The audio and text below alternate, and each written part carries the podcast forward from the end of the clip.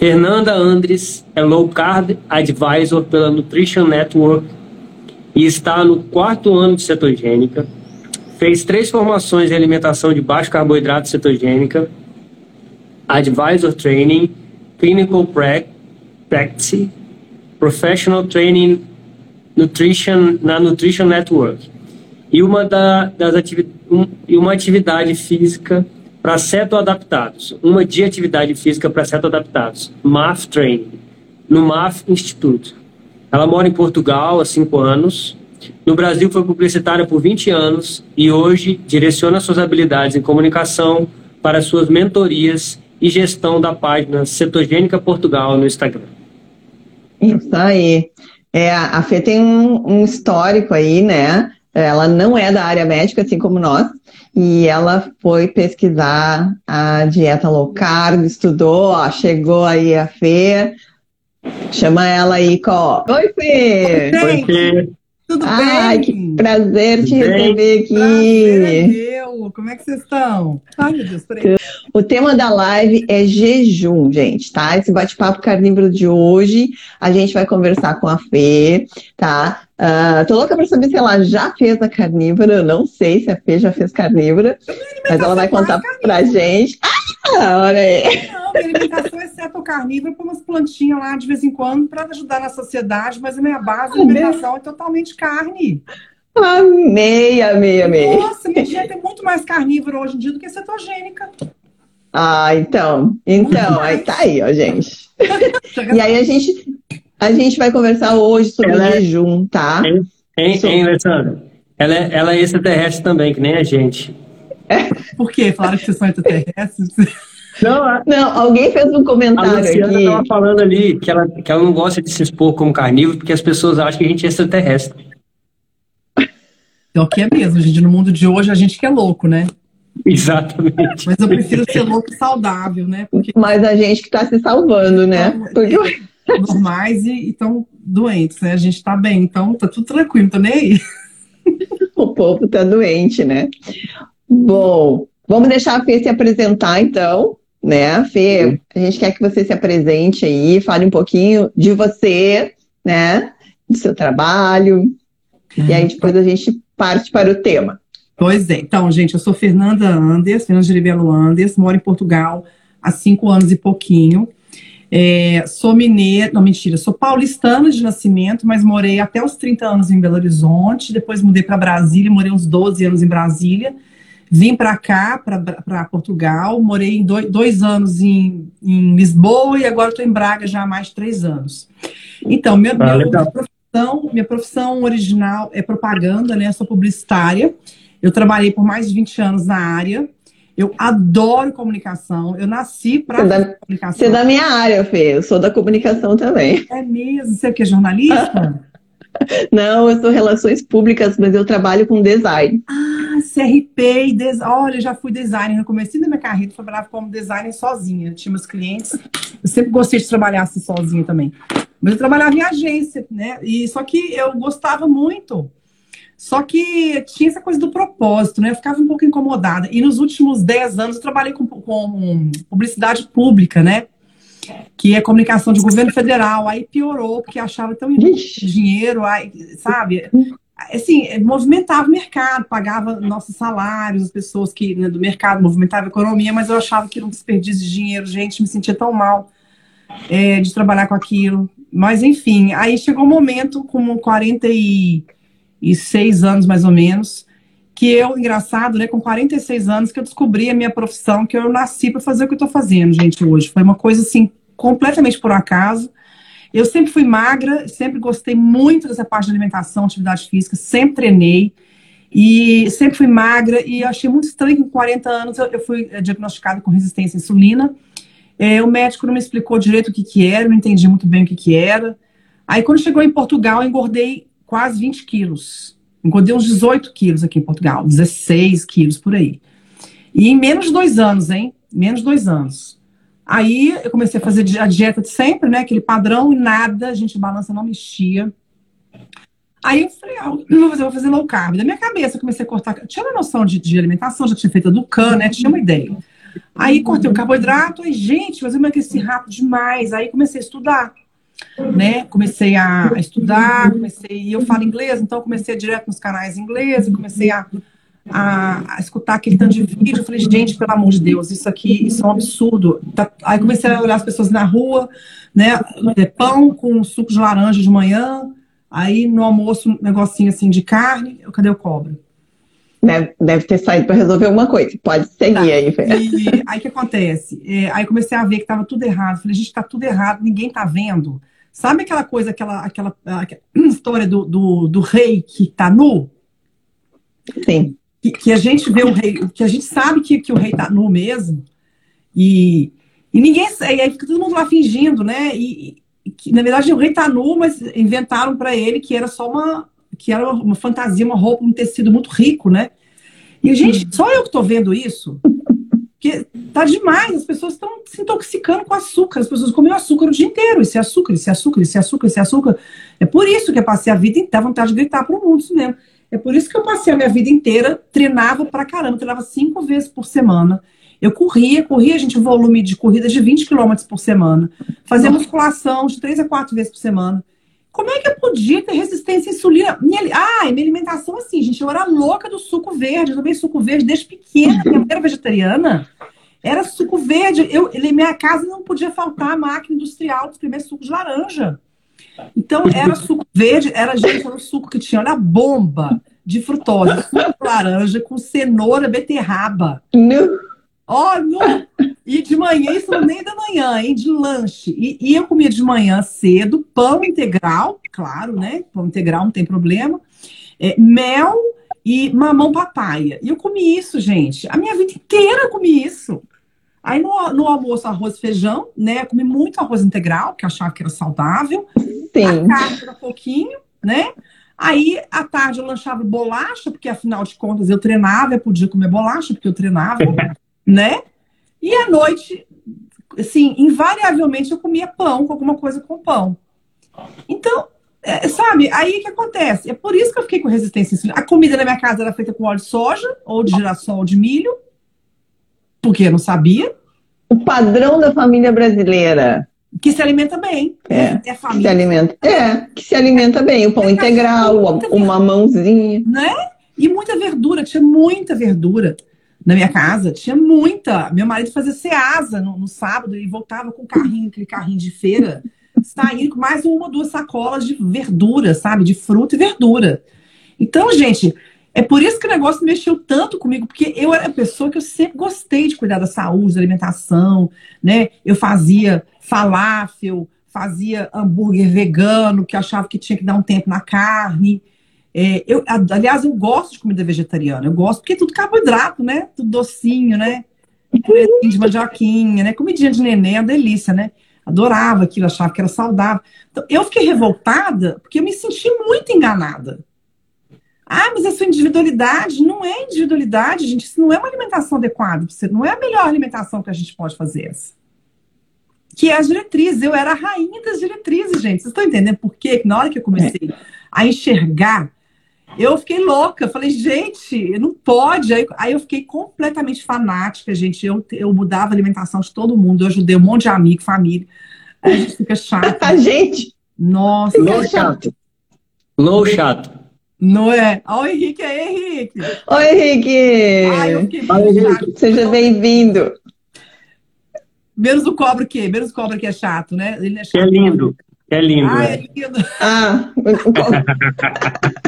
Ai, meu Deus. Então, gente, é isso. Então, por isso que hoje, para mim, é uma questão de honra mostrar para as pessoas que prato colorido. Estão mentindo para você, gente. Carne é marrom, tá? carne não é colorida. Prato colorido, essa é uma balela. Querem vender alguma coisa para você, entendeu? Isso é epidemiologia nutricional. Isso é a pior ciência que existe. É uma ciência que existe para fazer estudo de doença infecciosa, que não presta para fazer estudo de alimentação. E tudo que a gente aprende em nutrição é epidemiologia nutricional. É só isso, a live podia acabar aqui agora. Vamos embora, pronto, vamos dormir. É, pelo... é bem isso, bem isso. Eu estava eu tava deletando umas fotos no meu Google, né, no Google Fotos, e eu encontrei umas fotos que eu fazia de quando eu fazia há oito meses há oito meses. Há um ano e meio atrás, plant-based. Aquele prato todo colorido eram fotos lindas. Eu disse, meu Deus, e foi, É e foi a época, Fê, foi a época que eu tive mais dores de fibromialgia. Ah, Foi a época verdade. que eu me, enve- que eu me envenenei. Nossa. Foi aí que virou a minha chave e que eu disse assim, cara, isso aqui tá errado. Porque isso aqui tá me fazendo mal. A feira orgânica, essa, né, de carregar um monte de, de legumes e frutas, É. tava me fazendo mal. E aí você diz assim, meu Deus, eu não tenho mais solução, porque você chega no, no fim do poço, É, né? é saída, porque você tá comendo tão bem, mesmo assim tá doente. Exato. Tá muito ruim, né? Uma doença muito séria, É. genético, né? Só que ninguém te fala dos antinutrientes, É. ninguém te fala das toxinas, ninguém te fala do veneninho que você está consumindo ali É. e que está te deixando pior, né? Eu senti isso na, no corpo, É. né? Ninguém me falou, né? Eu cheguei a um ponto que eu não, que eu estava enrijecida. Tudo que eu tinha melhorado com a retirada do glúten e da lactose anos antes, eu piorei colocando plant-based. Olha só. Foi uma coisa absurda. Tirou glúten e lactose, que todo mundo é é meio consenso, ninguém vai questionar. Sim, E mesmo Oito anos. Oito anos eu estava sem glúten e lac- lactose, mas assim eu ainda tinha dores. E aí eu comecei a plant-based, e a plant-based me ferrou, me ferrou. Nossa. Não, e tem É outra coisa, gente. Essa questão da- das plantas, é, eu acho assim, ainda mais que a gente, quando a gente fala para o grande público, eu não gosto de falar mal das plantas, porque as pessoas têm que entender que elas têm que comer planta em vez de comer orel, né? Em vez de comer é, industrializado, para comer planta mesmo, o mais natural possível. Só que a, a, a, gente acha que isso é a coisa mais saudável do planeta e mergulha assim de cabeça na planta. Porque esse que é o problema, gente. A gente tem o nosso trato digestivo, é, o lugar que fermenta a planta, que é o intestino grosso, ele é menor, né? Então, você, é, é justamente a proporção do nosso intestino delgado e grosso é um espelho do que deve ser nossa dieta. Nosso intestino é mais adaptado para digerir proteína do que vegetal. O lugar que fermenta vegetal é, é, é pequeno. Por exemplo, o herbívoro, essa parte maior, que é o intestino grosso. Né? A da fermentação da, da, da, da, da grama, da gramínea, né? que a vaca, por exemplo, come, ela, a vaca consegue é, produzir proteína, gente. Ela consegue pegar o nitrogênio da, da folha verde e converter e produzir aminoácidos essenciais. Não são os aminoácidos essenciais, não.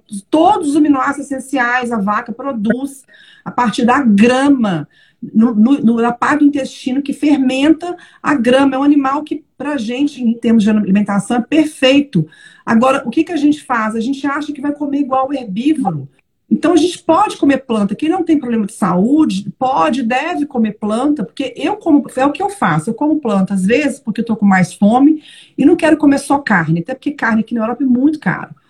Aí, só que eu não tenho problema de saúde, ah, a planta não me faz mal, só que eu como pouca planta. Aí meu marido falou: "Ah, você não vai comer agora a, couve que sobrou uma, uma, uma couve do, do almoço?" E eu já tinha comido no almoço. Eu não comia, eu comi carne moída com ovo. Não, obrigada, já comi no almoço. Por quê? Porque eu eu procuro não exagerar no vegetal. Porque quando eu exagero no vegetal, aí me faz mal. Eu já conheço, dá gases.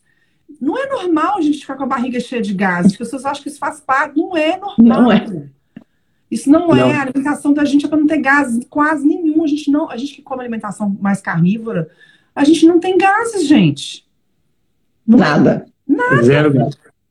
Então, quando eu vou comer um brócolis, assim, um, uma couve-flor, eu como quando dá vontade. É, ho- Hoje, aliás, eu procuro fazer uma alimentação muito natural. Às vezes me dá vontade de comer a porcaria e eu seguro por causa de, que eu sei que é uma harmonia que a gente está, né? Homeostase. Então, eu tô nessa homeostase, com esse equilíbrio. Então, quando eu tenho vontade de comer alface, eu como. Tem teve uma vez que me deu uma vontade louca de comer alface. Eu comi quase um pacote inteiro de alface com carne. Eu comi, porque alguma coisa na alface ali, meu organismo pediu para eu comer, para eu consumir. Entendeu? Mas geralmente eu não tenho vontade de comer planta. Então eu passo, às vezes, muitos dias sem comer vegetal, né? Então. Qual é o seu, o seu percentual, Fê, hoje de, de, de carnívora, vamos dizer assim? Olha, então eu vou dar um exemplo bem típico de um dia meu. Eu como de manhã ovos com grana padano, ovos na manteiga com grana padano. E eu sou taurina, gente. Eu, eu sou eu sou de comer sempre igualzinho, assim, sabe? Eu não sou, ai, que vai variar, tem que variar, que vai enjoar. Eu não, Eu não sou de enjoar. Eu, às vezes, quando eu enjoo, eu como um pão cetogênico, que meu marido não fica sem esse pão, gente. Eu tenho que fazer esse pão para ele.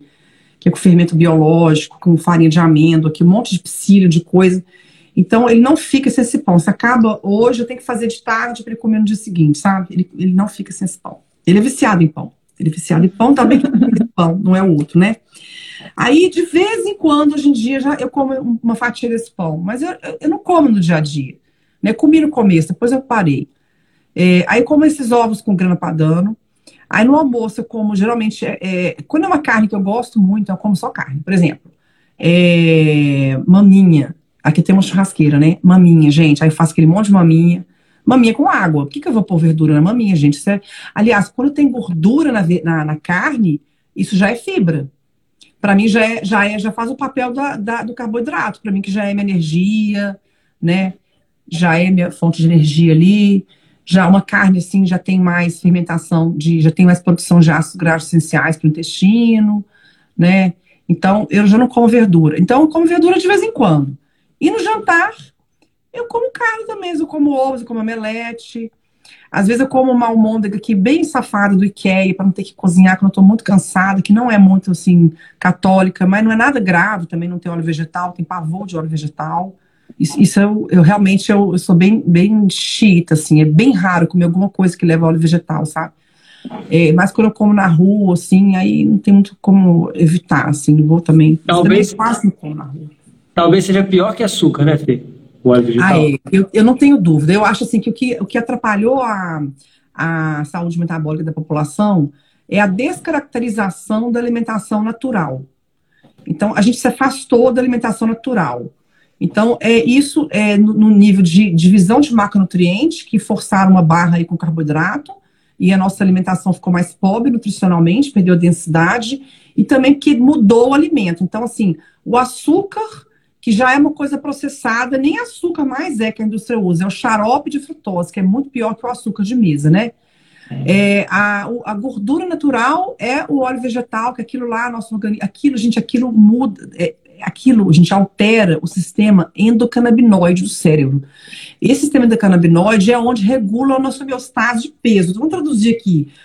A, a, o óleo vegetal, ele vai afetar o cérebro no local que organiza e que equilibra o nosso sistema de fome e sociedade, a sensação de que a gente não precisa comer mais porque a gente tem muita gordura estocada, porque nosso organismo tem gordura estocada, aí isso sinaliza leptina para o cérebro, aí a gente fica meio sem fome, porque a gente não está precisando tanta energia, que a gente está num peso bom, né? Então, o óleo vegetal, ele distorce isso, ele deixa o seu uhum. hipotálamo cego, surdo e mudo, assim, ele não consegue perceber que você está com gordura corporal já é suficiente, não. Ele fala que você está faminto e, e, continua mandando você comer, comer, comer.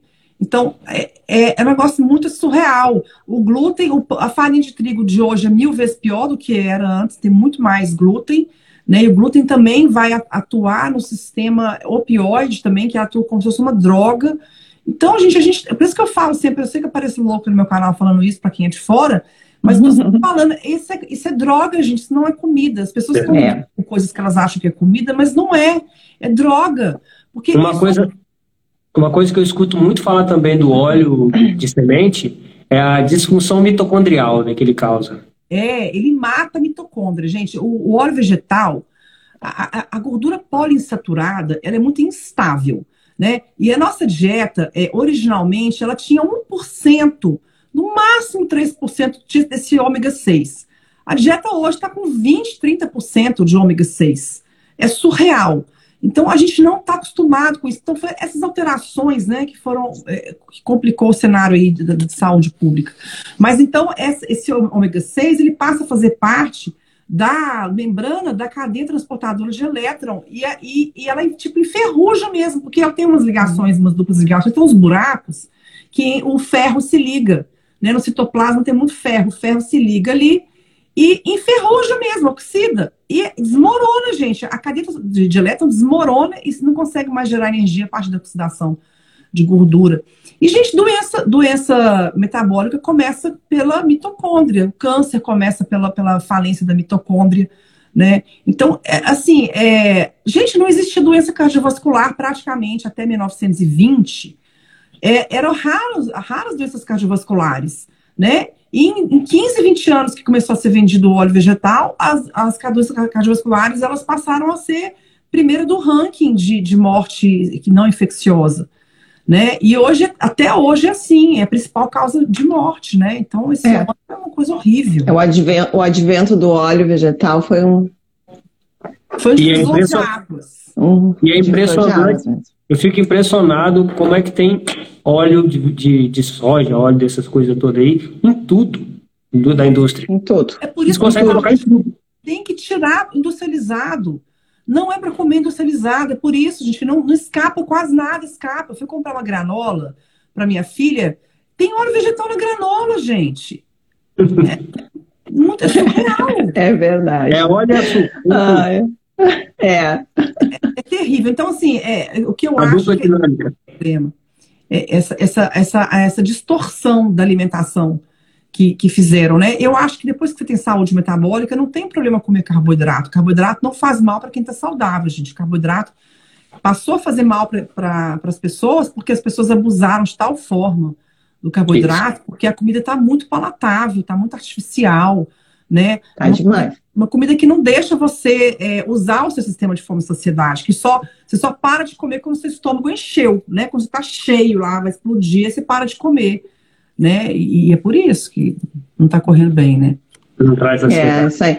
Gente, deixa eu só esclarecer uma coisa aqui, porque eu acho que tem bastante pessoas que não nos conhecem aqui, Cobra, os seguidores uhum. da FE. Uh, eu e o Cobra somos carnívoros, tá? A, nossa alimenta a minha alimentação é 99% carne, eu não consumo ovos e nem leite, porque eu tenho alergia a esses alimentos, né?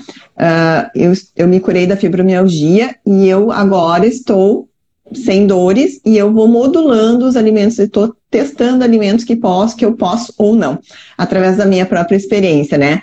E o cobra também está nessa. Eu já estou há um ano quase na estratégia carnívora e o cobra está já há quatro anos. Cobra, fala um pouquinho aí. Eu estou há quatro Só. anos na estratégia carnívora. É, eu me alimento 98% de carne. Né? De vez em quando eu dou uma passeadinha na cetogênica, às vezes eu vou lá um pouquinho na low carb, mas bem pouquinho. Hoje em dia eu estou fazendo OMAD, tá? Fazendo só uma refeição por dia. Mas aí, antes que, que, que vocês briguem comigo aí, eu como muito nessa refeição, tá? Eu como bastante nessa refeição, então eu pratico o jejum, mas eu digamos assim, eu me dou o direito de fazer jejum porque eu me nutro, eu tenho uma boa nutrição. É Acho que é uma das coisas que a gente vai falar hoje. Vamos falar. É isso. E eu emagreci quase 20 quilos, depois ganhei quase 10 quilos de massa, é, e tenho um percentual de gordura bom ainda, tenho vida plena, melhorei todos os meus problemas de saúde, hoje eu não tenho nenhum problema de saúde, não tomo nenhum suplemento. Maravilha, então, gente. Então é isso. Ai, é maravilha. O único, único suplemento que, o único suplemento que eu uso é sal. É, Isso aí. E, gente, o pessoal estava perguntando aqui, é, eu vi que entraram várias perguntas na, na, timeline aqui, eu não sei se a gente vai conseguir responder tudo, porque o nosso objetivo hoje é falar sobre jejum. É. Então, isso. Aí eu vou pedir para vocês colocarem as perguntinhas sobre o tema na no interrogaçãozinha ali para a gente poder Isso, tentar gente. responder. E se sobrar tempo, a gente responde Isso. algumas questões que estão aí na timeline. É. Né? E a gente. porque... balãozinho de interrogação. Isso, ba balãozinho. Isso. E aí, pessoal, assim, é, a gente tem esse programa aqui, o Bate-Papo Carnívoro, eu e o Cobra, a gente tem uma parceria já há tempo, tem várias lives que nós fizemos que estão disponíveis lá no YouTube com vários assuntos sobre colesterol. Semana passada nós falamos sobre suplementação na carnívora com a, com a Lua Ferrari, com a nutricionista Lua Ferrari. Então, assim, tem várias informações lá de coisas que vocês estão perguntando aqui, é, tá? Não, vocês vão encontrar. Lá, gente, só a gente fera, vale a pena. Tem, tem uma conversa com o Henrique Altran maravilhosa Nossa, sobre ancestralidade. É, com o DJ Surfista. Então, assim, Ai, procurem, assistam os shorts lá no YouTube, vocês vão localizar as lives onde tem as informações que vocês precisam. Então, Fê, vamos para o nosso tema? Vamos. Jejum. Jejum. Né? Quais os perigos, os benefícios. Uh, e eu gostaria que você conceituasse jejum né? Ah. Porque existe o jejum intermitente, existe o, o jejum prolongado. Ah. Então, para que a gente pudesse elucidar essa questão do jejum aqui hoje. Tá. Bom, gente, o jejum intermitente é até 24 horas. Você tem várias janelas, né? O jejum intermitente é assim: você come por uh, 6 horas e jejua por 18. Ou você come numa janela de 8 horas e você jejua por 20 horas. É isso? Não, gente, a minha matemática. Você jejua. É, isso, obrigada, Nicole. É, minha área de comunicação, não é matemática, não. Eu, então, eu sou engenheiro. Ah, então é complicado. Então, no jejum intermitente, dentro da janela, dentro de 24 horas, você estabelece uma janela para você se alimentar e outra para você pular. Então, é, você pula o café da manhã, ou você pula o jantar, né? É, isso é considerado jejum intermitente. É, o jejum de curta duração é até três dias, né? De um, dois, três dias. E jejum mais longo, acima de três dias. É, tem, tem vários tipos de jejum, gente. Tem jejum modificado, que é um jejum que eu gosto muito, porque ele tem até 400 calorias por dia. Então, é um jejum que você pode, por exemplo, dentro do jejum modificado, você tem o Protein Sparing Modified Fast, que eu adoro, que é a alternativa das que eu mais gosto de jejum, é essa, que é um jejum modificado, onde você come até 800 calorias por dia, e você come, é, dá um foco, é uma dieta que é low carb, então se você faz uma, uma dieta nesse dia que é low carb, low fat, e high protein, né? Então, é como se fosse aquela dieta do CAN, né? Do, do CAN, assim, também. Era low carb, low fat e praticamente só proteína, com alguma coisa, é, uma verdurinha, uma coisa bem assim, pouquinha, mas é proteína mesmo, de fontes animais. Então, é muito interessante, porque é uma forma de jejum que preserva massa magra. É aí que nós vamos falar Sim. sobre né? É, eu acho jejum uma, uma, Claro, tem que encontrar a sua modalidade. Geralmente, quem tem muito peso para perder, tem 20, 30, 40 quilos para perder, fica três dias sem comer aí, nem percebe. Agora tem que ter. Gente, vai ficar três dias sem comer, três dias de jejum. Tem que ter acompanhamento médico, acompanhamento de alguém que tem uma noção ali, que vai te mandar pelo menos suplementar eletrólito, porque, é, sabe, é, tem alguma coisa que você tem que. Algumas coisas tem que cuidar.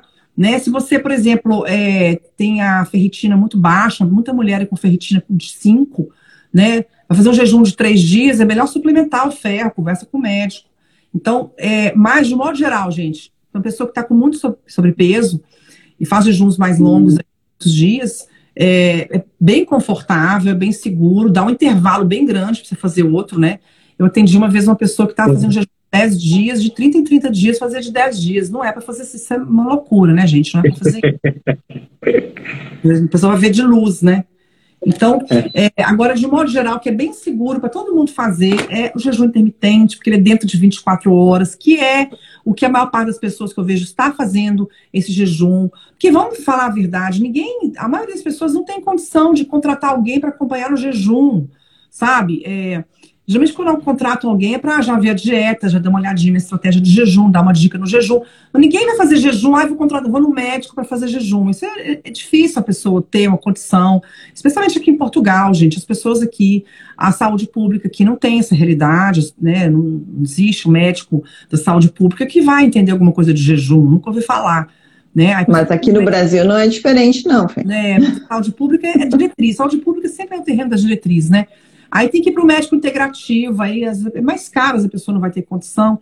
Enfim, então, é, é esse jejum intermitente, que é até, de 20, até 24 horas, ele é mais seguro, né? Se a pessoa não suplementar eletrólito, o máximo que vai acontecer é ela ter câimbra, vai se sentir mal, então, assim, não vai ter uma consequência mais séria. Então, é o que está todo mundo fazendo. Aí, quais são as vantagens? É, cognição, para mim, a maior vantagem é cognição, gente. Eu, eu não acho assim, eu acho que para emagrecimento, é ok, né? Eu vou explicar metabolicamente o que, que é o jejum. É legal, é bom, mas não é o mais importante para emagrecimento. Eu acho que o jejum ele é muito bom para mostrar para as pessoas que elas não vão desmaiar se elas não comerem por algumas horas, né? Isso é maravilhoso. Então, para te dar mais liberdade, você percebe que você ficou sem almoçar, você não precisa levar almoço. Então, no dia que eu vou viajar, por exemplo, não preocupe se, eu vou, se não puder almoçar, não tô nem aí. Ah, nossa, como na hora que der, no dia que eu fui no show do Rock in Rio em Lisboa, só tinha porcaria para comer lá a gente almoçou super bem e a gente ficou sem jantar e foi comer no dia seguinte, só de manhã. Então eu fiz aí um jejum de, sei lá, 18 horas, 20 horas. Tranquilo demais, entendeu? Porque não, não apareceu nada que prestasse para comer, eu fiquei sem comer. Então, essa liberdade que o jejum dá pra gente, que é, para mim, o melhor é isso. Não ficar, ai, tem que achar alguma coisa, tem que levar comida, tem que fazer sanduíche, tem que. Não tem nada, entendeu? Você come bem numa refeição e come quando der na próxima, né? Então, essa questão do, do jejum, é, eu acho que o, a, o, grande legado do jejum é mostrar para as pessoas que elas que elas estão comendo de duas em duas horas, né? Então, para mostrar que elas podem ficar oito horas sem comer durante o dia, que elas podem ficar 16 horas sem comer. Então, isso é uma quebra de paradigma, né, para nessa era que a gente vive, que as pessoas estão comendo o dia inteiro. Isso é maravilhoso. Eu acho que a grande vantagem do jejum é ensinar isso para as pessoas, é descolar um pouco da comida, é tirar a pessoa do pensamento da comida, ela fica horas sem pensar em comida ali. Aliás, é muito mais produtivo o dia dela, porque ela não tem que ficar parando para comer, levar lanchinho, levar marmita, levar pote, né? Então, é, eu acho que esse é o grande legado. Em termos de cognição, é fantástico, porque, gente, clareza mental, né? Porque a gente tem cetose, eu quero falar um pouquinho da, da do jejum como estratégia, também como Boa. cetogênica, né? A, a, uhum. o jejum, ele vai ativar no organismo o catabolismo, que é a mesma forma que, que a cetogênica faz. Então, a gente tem uma cetose aguda no jejum. E na cetogênica, a gente tem uma cetose mais baixa e crônica, especialmente a cetogênica que eu, que eu faço, que eu ensino, que não é uma cetogênica lá preocupada com os corpos cetônicos, né? Porque a pessoa não é epilética, não, não, é, não tem Alzheimer, não, então é diferente, né? Então, é, essa cetogênica que tem uma, uma cetose mais suave, ela, mas ela, ela, é permanente ali, dá uma quebradinha, volta, porque é assim, já vai quebrar cetose. Não, quebrou e voltou, tranquilo, quebrou com uma fruta de vez em quando, tranquilo. Então, é, é assim a cetose da dieta. A cetose do jejum, ela é aguda. Ela, né, aquela fase. Então, se você faz cetogênica e faz jejum, você vai ter uma cetose super rápida. E um aumento de cetose rápido quando você faz jejum, né? Eu sinto isso em mim. É, é nítido, assim. Mas uhum. um jejumzinho a mais que você faz, um dia que você pulou a refeição, já vem aquela cetose forte, assim, em poucas horas, é impressionante. Então, gente, é uma estratégia de catabolismo, que é o quê? É onde você vai usar os seus depósitos de energia próprios, e eles vão ser liberados para você usar a sua corrente sanguínea. As suas estruturas que estão velhas, mitocôndria velha, proteína velha, célula que está velhinha já, vai ser usada para reciclagem, né? Que é autofagia, uma reciclagem. Autofagia. Né? Então, você vai ter uma autofagia. A gente sempre tem autofagia. A gente, autofagia é uma característica do ser humano. Só que a autofagia, com insulina alta, ela fica muito assim aquém do que deveria ser. Todos nós precisamos de ter momentos de autofagia, geralmente é durante o sono, por isso que você não pode comer e dormir na hora que vai come e vai dormir. Porque você tem que ir dormir de barriga vazia, para o teu organismo fazer ali aquela, aquela reciclagem, aquela faxina noturna, que é autofagia. Então, é uma mágica, a gente aumenta o hormônio do crescimento, que é o GH, isso protege nosso, nosso, nossa massa magra de, de ser catabolizada, os corpos cetônicos também protegem nossa massa magra de catabólico, ou seja, de, de você perder essa massa magra aí, ter essa proteção toda, maravilhoso. Só que o problema é o seguinte, agora vamos começar a falar do problema. Isso. O problema começa quando a pessoa, porque é o seguinte, todo, o jejum normese, né? A gente estraga uma coisa para depois consertar e a gente tem um ganho adaptativo daquilo que estragou. É igual a ginástica. Você faz lá, levanta peso, machuca a fibra muscular, depois vai crescer uma mais forte, maior por cima, que é a hipertrofia. Você toma uma vacina e depois vem, teoricamente, né, uma vacina que é testada, devidamente testada aí, sem querer. Mas Palavra proibida. Uma vacina. Posso falar, né? Uma vacina. É. Então aí o teu organismo vai produzir anticorpos e vai fazer uma, uma, uma, uma um ganho adaptativo para conseguir combater na próxima vez aquele invasor. Então, esse é o hormese, o jejum é hormese. Então, você tem ali um pequeno, às vezes, um pouco de desconforto, um pequeno mal-estar, sobe cortisol e tal, mas é aquilo justamente está te dando mais força para você ficar horas sem comer né? Então é muito bom, é maravilhoso. Só que toda hormese vem com uma compensação depois. Uma pessoa que toma a VACINA, ela precisa estar com uma saúde boa, comendo bem, dormindo bem, com imunidade boa, para a imunidade dela responder com os anticorpos para aquela aquela hormese que ela recebeu. Você, quando faz ginástica, faz a musculação, você precisa comer proteína depois para dar o alimento para o seu organismo refazer a musculatura. Então, a hormese, gente, ela é uma faca de dois gumes. Né? Então, o jejum, o que, que é? É o estado alimentado e o estado não alimentado. São duas faces da mesma moeda. Então, não adianta você fazer o jejum e você não fizer depois a alimentação correta.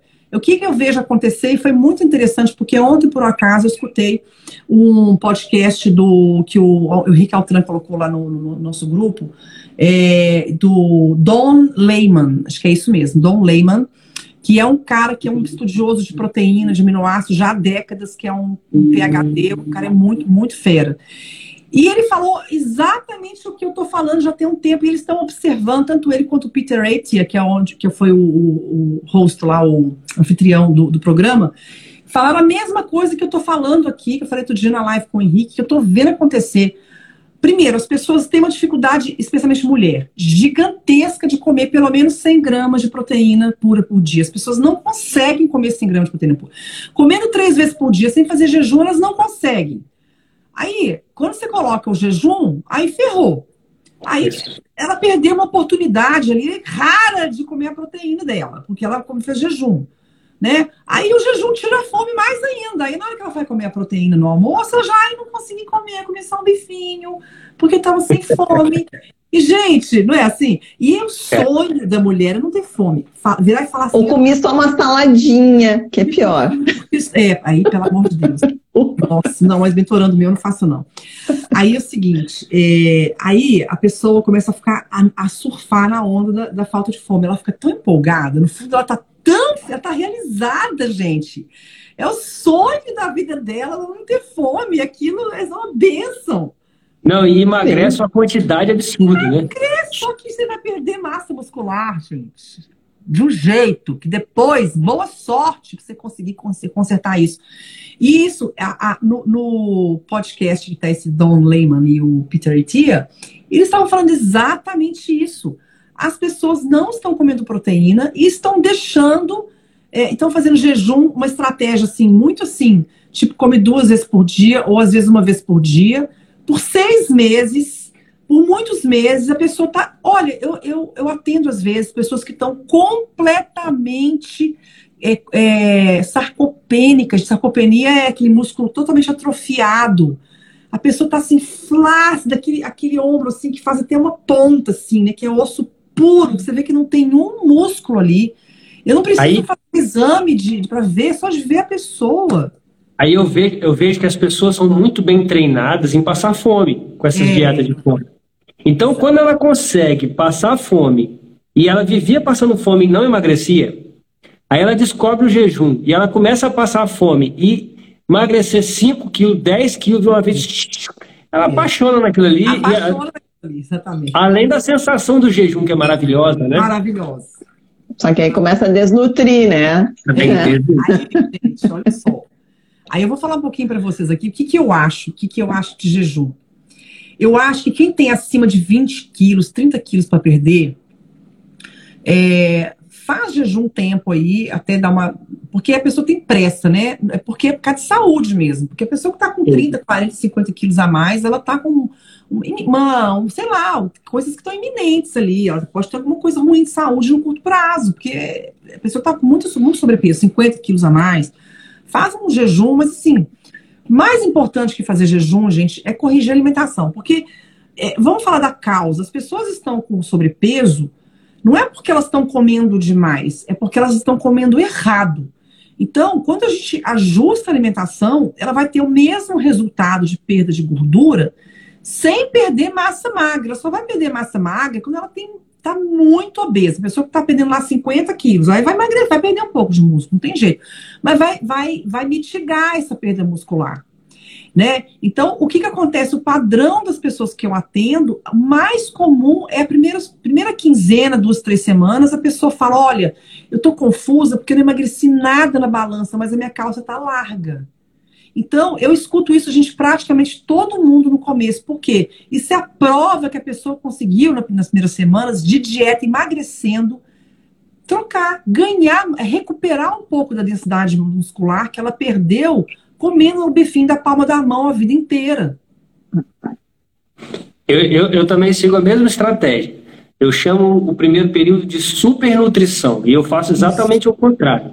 Ó, no início, a primeira coisa que você tem que descobrir da, na, na estratégia carnívoro é a sua saciedade. É. Você tem que descobrir e dominar a sua saciedade. Então você vai comer muito. Quando chegar na saciedade, você come mais um pouquinho ainda. É, Porque é... durar, pra você ficar até a, ficar horas sem comer Isso. depois. Isso. Aí depois, no próximo, na próxima etapa, depois que a saciedade estiver totalmente dominada, Aí sim, ó, eu acordei de manhã, eu não consigo tomar café da manhã. Não consigo. Aí você pula o café da manhã. Aí entra o jejum, só que é o jejum natural. Natural. Eu, eu gosto muito de incentivar o jejum natural. Que é você eu não, eu não, é, eu não gosto muito de, de ver o jejum como uma estratégia de emagrecimento, que nem exercício também. não gosto muito de ver o exercício como. É, também não gosto, não. Pois é. Eu vejo o jejum e o exercício como duas coisas, duas ferramentas para devolver a saúde metabólica. Né, para organizar a saúde metabólica. Aí, quando, o metabolismo, é. quando o metabolismo está funcionando assim direitinho, ó, a pessoa vai emagrecer. É, tem uma coisa que, que o Paulo falou que eu queria falar, exatamente isso. O negócio é o seguinte, gente qual que é a minha preocupação com o jejum, né? E por isso, assim, mesmo essa pessoa que vai pular o café da manhã, ela tem que comer pelo menos 100 gramas de proteína pura por dia, gente. Se ela não conseguir, eu mando comer o café da manhã mesmo sem fome em tubo, pelo menos dois ovos de tubo. Vai comer o ovo. O que que acontece, gente? Pro, massa magra é difícil demais conseguir. E a massa, a massa muscular, ela vai se renovando. A gente tem um turnover. O organismo ele vai depletando, ele vai gastando os seus músculos né? E você tem que colocar outros no lugar. Então, em 30 dias, em um, dois meses, você vai perder tudo se você não fizer de novo. Você vai, vai perdendo e vai refazendo. Então, gente, não construir massa magra é perder massa magra. Não é que a dieta e o jejum vai consumir a sua massa magra. Não. Uhum. A vida, a vida, a sua fisiologia consome a sua massa magra. Só que se você não come, não treina, você não vai fazer o turnover, que é fazer o quê? Repor a massa magra que você perdeu. Então, o que acontece? As mulheres, é, às vezes, pulam o pequeno almoço, né, o café da manhã, não conseguem comer proteína, porque se você conseguir comer proteína, fazer duas boas refeições por dia, tá tranquilo, né? E treinar. Gente, músculo é um órgão dos mais importantes para nossa saúde metabólica, o mais importante, o, o, o, músculo, ele vai garantir saúde óssea, porque o osso acompanha o músculo, né? O, o músculo ele é o principal órgão de, de, controle de glicose, porque ele é igual uma esponja com glicose, ele capta a glicose, suga a glicose todinha ali, sem precisar da insulina, né? Ele puxa pelo GLUT4, que é um transportador. Então é uma forma fantástica de você usar a, a glicose sem ter que precisar de insulina, né? É, a, a, saúde mental depende da saúde muscular, porque a saúde, o músculo, você tem muita massa magra, você não, o músculo não deixa ficar com níveis tóxicos de glicose que, que afetam o cérebro, e as pessoas estão vivendo a vida inteira com, com, eh, com, glicemia, com pico de glicemia, isso afeta o cérebro, né? Depois no futuro causa demência, causa um monte de problema. Então, o músculo deixa você com mais saúde mental. É, várias enzimas que você libera quando você é, faz musculação que vão ajudar é, na sensibilidade à insulina. Então, o músculo, quando acaba de fazer uma musculação ali, ele está sedento de glicose. Então, ele está extremamente sensível à insulina, porque ele precisa repor o glicogênio. Então, nesse momento, o teu organismo ele está sendo tratado da diabetes, da resistência à insulina, da pré-diabetes. A gente fala muito de low carb para diabetes e resistência à insulina, mas o mais importante, gente, do que você tirar até o carboidrato é você fazer musculação. Uhum. Porque quem vai usar, quem vai fazer o controle glicêmico para você, de pegar aquela glicose, tirar, porque glicose na corrente sanguínea é uma coisa tóxica e só cabe 5 gramas na corrente sanguínea. Quem faz isso é o músculo, gente. É o músculo. Então, tem músculo é fundamental, fundamental, que vai garantir uma velhice saudável, que protege o, os órgãos da, desse, hum. desse, desse consumo da, do catabolismo, da idade que é natural, né? Protege a pessoa de cair. Outro dia encontrei uma senhora na rua que tinha caído lá, coitada, não conseguia nem levantar. Uma senhora nova, que nem era nem tão mais velha do que eu, assim. Então. E, é... e, enfim, e, e, não é, e não é à toa que o músculo, né, a musculatura, é um símbolo de beleza. É. Porque a, be a beleza, na verdade, é a gente enxerga saúde na outra pessoa. É. Então, a pessoa que tem uma massa muscular boa é porque ela tem saúde. É isso mesmo. Não é, é não, você não tem que ficar fortinho para ficar bonito. É, é fortinho para ficar saudável e, consequentemente, você vai ficar bonito. É isso mesmo. Por isso que eu me esforço muito, eu não deixo de treinar. A gente treino de duas, eu tô tentando ir três vezes na semana, porque esse último ano eu trabalhei muito, eu tava treinando só duas vezes. Tem, mais, tem um ano e meio quase porque eu tô treinando duas vezes por semana e agora tô tentando ir três, sabe? Pra, porque eu acho que é melhor. Mas eu, eu faço um treino muito curto, eu faço um treino de 15 minutos, mas é extremamente eficiente e é muito cansativo, que é para ficar musculosa. Então eu faço um, menor esforço que eu pudesse de tempo, né? Mas eu faço bem pesado, porque eu quero ter músculo, porque músculo é fundamental. E olha, gente, corrida, exercícios aeróbicos, eles atrapalham demais ganhar massa muscular. Eu, quando eu corria, eu tinha muita dificuldade de ganhar massa muscular, porque a corrida também aumenta muito o catabolismo muscular, né? É. E, e, e, aí a gente vê, né? É o que é prescrito normalmente pelo mainstream aí para emagrecimento é corrida. Quanto mais você correr, ah, mais você vai gastar caloria e mais você vai emagrecer. Gente, eu não faço aeróbico. Até porque eu tenho artrose. São exercícios de o HIT, né? Que eles tanto falam. Tem que ter um, um, um consumo maior. De, ah, é. Mas é. o HIT tem várias formas. Tem um HIT, tem um HIT que é cardiovascular. E tem um HIT também, é, tem um HIT que é de, de com peso. O que eu faço é HIT, mas é na musculação tem vários tipos, né? Mas é que eles falam que tem que fazer, o mainstream diz que tem que fazer cardiovascular, né? Mas isso está começando a cair, eu acho, sabe? Eu vejo que cada tá. vez mais falando da importância da musculação. É. A idade diminui a possibilidade de adquirir músculo. Gente, eu estava lendo que não, que mesmo com a idade você consegue manter a sua capacidade de, de hipertrofiar igualzinho. O que, o que atrapalha é a síntese proteica. Você passa a ter que comer mais vezes por dia. Mais um motivo, gente, eu atendo muitas senhoras, né, que tem 45 anos para frente, aí 55, 60, 65, atendo muita gente dessa faixa etária. E essa faixa etária, você tem que comer bem, bastante. É a necessidade proteica é muito maior do que uma pessoa Mas... de 15 de idade. É muito e normalmente nessa faixa etária, né, Fê, é, é, eles param de comer carne, né? E a faixa etária que mais precisa. Então, aí, por isso que às vezes, quando a pessoa não tem alguma questão de dentição, aí tudo bem é, entra com whey e tal, mas é, a maioria consegue comer carne e assim, faz tanta diferença na vida da gente, a gente que é mulher, eu tenho, tô com 49, tô na pré-menopausa, tô já entrando na menopausa já. Então a gente sente uma, uma tanta resposta da dieta pra gente. É tão absurda que quando você tem 20 anos, gente, qualquer coisa funciona. Por isso que tem esse pessoal que faz é. aí, mandando comer doce de leite pós-treino. Porque para os meninos de 20 anos, qualquer coisa que você fizer vai funcionar, gente.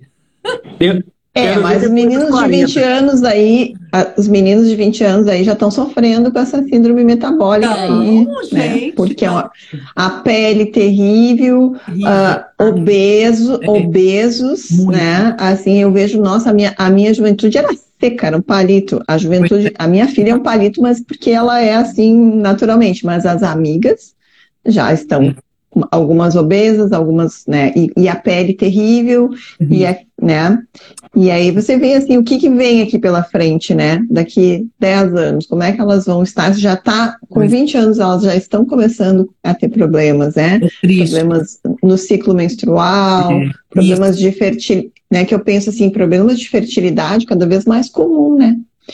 É, tá complicado. Nos Estados Unidos, as seguradoras é, fizeram uma estatística, a, a idade que começa as pessoas a envelhecerem, a decadência, começa hoje nos Estados Unidos com 27 anos, gente. Gente, é era uns 30 surreal. antigamente, né? surreal isso. É surreal. O plano de saúde fica ficando mais caro, né? Os 27. Então eu acho, estava falando com a pessoa, que eu acho que quem vai dar. A, quem vai virar esse jogo vão ser as seguradoras, porque vai ficar impossível. Inclusive, tem um livro do. Ai, esse aqui, deixa eu pegar o nome. Estamos com 50 é, minutos. E as crianças pré-diabéticas também, né? É um absurdo é, que a gente está vivendo aí. É absurdo. Esse cara aqui é o Robert Lustig, ele tem um livro que chama The Hacking of American Mind. Não é esse livro, não. É The Hacking of American Mind, que é fantástico. Ele conta como que os, é, as seguranças sociais do mundo, de vários países, estão quebrando porque sempre teve uma base jovem produtiva que alimentava, que sustentava a, o pessoal mais velho. E agora essa base jovem está ficando doente. É. Muito. Ficando doente. Está dando prejuízo Muito. saúde, começando a ter gente aposentada por invalidez, por problema de saúde, Quem... e com gastos de saúde que, que não é normal para a idade. E cada então, vez, e eu vejo assim, os, os, planos de saúde, cada vez eles também estão gastando com maior quantidade de exames que os médicos estão pedindo. Sim, tá caríssimo. Quem está pagando o pato são os seguradores, segurança social, é. os planos de saúde, seguro Quem saúde. sabe, né? Quem sabe eles deem a virada mesmo, porque é, é a única saída. Fê, voltando ali para o nosso assunto de jejum, tem uma ah. coisa que eu, eu ouvi ontem numa live do doutor. Ai, gente, eu esqueci o nome dele. Sobre síndrome do retorno do jejum. Hum, da realimentação. Isso. Ah, Nossa, Que tem pessoas que podem morrer. Eu gostaria que vocês Pode. falassem um pouquinho sobre isso. Pode, pode sim, inclusive, é síndrome da realimentação, se eu não me engano. Refeeding, refeeding syndrome. É síndrome, isso mesmo, refeeding syndrome. É, isso é, é- tem a ver com a questão de eletrólito. É o seguinte, se eu vou saber explicar. É, isso em jejuns mais longos, é por isso que, gente, vai fazer jejum, toma água com sal, magnésio, às vezes um salzinho light com potássio, se for mais tempo, né? É, tem que tomar eletrólito, gente. Hidratação não é só água, é água mais minerais que vão formar eletrólito no meio líquido. Então, isso é fundamental. E antes de comer, água com sal, toma água com sal, espera meia hora para comer, para você repor os minerais, os eletrólitos, antes de comer. Por quê? O que, que é essa síndrome? A pessoa fez jejum lá três dias e a pessoa ficou três dias sem comer. É, aí, sem repor eletrólito, né? Aí que vem o problema. Aí o sangue, para fazer a homeostase, ou seja, o equilíbrio ácido básico, quem faz esse equilíbrio do ácido básico são os minerais. Só que você não está recebendo mineral nenhum, nem da dieta, nem de sal, de nada, de magnésio, de nada. O sangue vai puxar isso dos ossos, né? Aí o que acontece? É, quando você vai comer, tem aquela subida alta da insulina e o organismo vai e, e puxa, é, eu não sei explicar se puxa do sangue, não sei os detalhes, só que tem a ver com o retorno dos minerais, com o movimento dos minerais no organismo quando vai começar a se alimentar. Era isso que matava os homens quando voltavam da guerra, que ficavam muito tempo sem comer e voltavam a comer. Então, era Olha essa. só. Agora, isso, gente, é para jejuns acima de, de 24 horas, de 3 dias, né? Jejum de 3 dias. Esse jejum intermitente, não tem, por isso que eu sempre falo, gente, quando a gente vai fazer as coisas sem acompanhamento de profissional, e eu sou a favor que faça mesmo, porque não é todo mundo que tem condição de contratar alguém para ajudar, né? O ideal é que procure alguma coisa mais acessível para que consiga estudar, vai investigar, como eu investiguei, eu fui estudar, eu fiz formações, ok, mas antes de fazer as formações, eu também estudei, né, por conta própria. É, agora, faz uma coisa conservadora, gente, faz um jejum intermitente, né? Não vai ficar passando fome, não vai comer pouquinho demais, É. escuta seu organismo, então, e usa moderação também, né? É, para vocês verem, eu, eu já diria o seguinte: então, em vez de escolher fazer o jejum para tentar emagrecer, escolhe a nutrição que a carnívora te traz para emagrecer, porque ela mimetiza o jejum, né, Exatamente. de uma certa forma. Exatamente, então, isso, isso mesmo.